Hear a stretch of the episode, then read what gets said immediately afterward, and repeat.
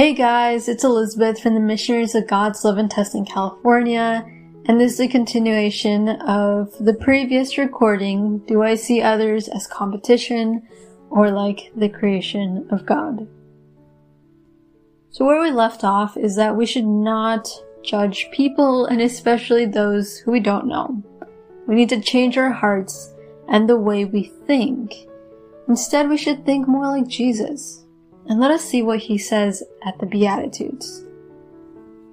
It tells us how we should view others. So we'll be looking at Matthew 5, verses 3 through 12. He said, Blessed are the poor in spirit, for theirs is the kingdom of heaven. Jesus is referring to people who are simple and humble. He's not referring to those who don't have money. The poor in spirit are the ones who will have the kingdom of heaven. Then it continues to read, Blessed are those who mourn, for they will be comforted. We need to view others as people who cry because in reality, those who we see happy in the day may actually be crying at night. So we need to view others with compassion. Then it says, Blessed are the meek, for they will inherit the earth. Meek is actually another word for patience. We shouldn't think that another person does not deserve our patience. We don't know that, and it doesn't really matter.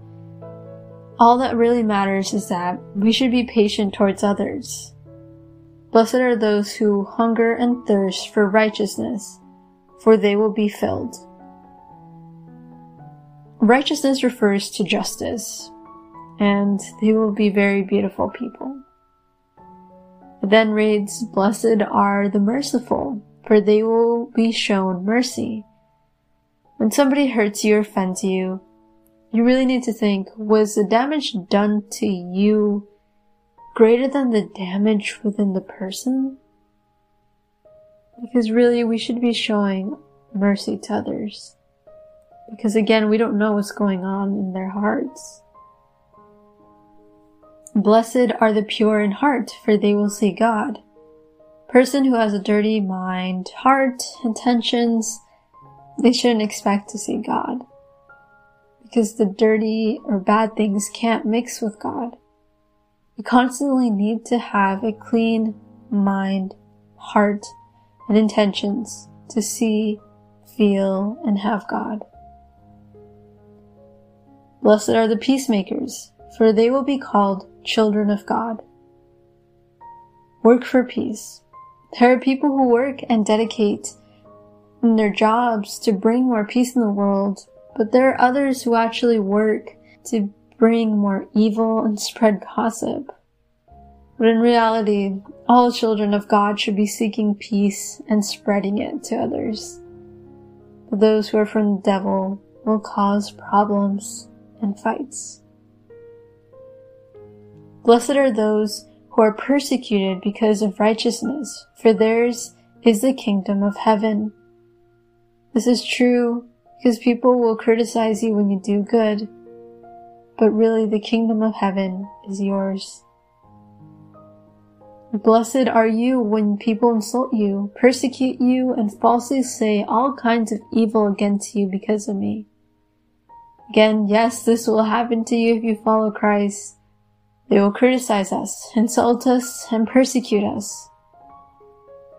But all we need to do is smile at Christ and tell Jesus, I am with you, and allow anything you want to happen.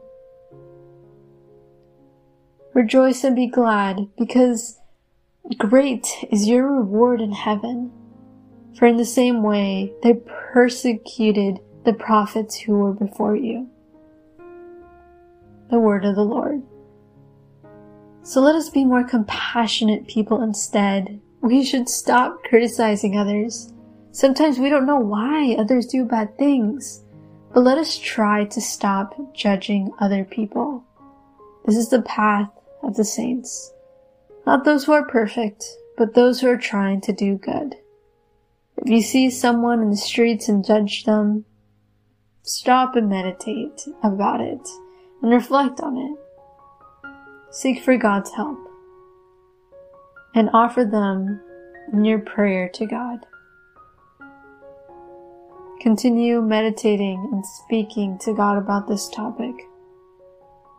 Tell God, Speak to me, O Lord, for your servant is listening.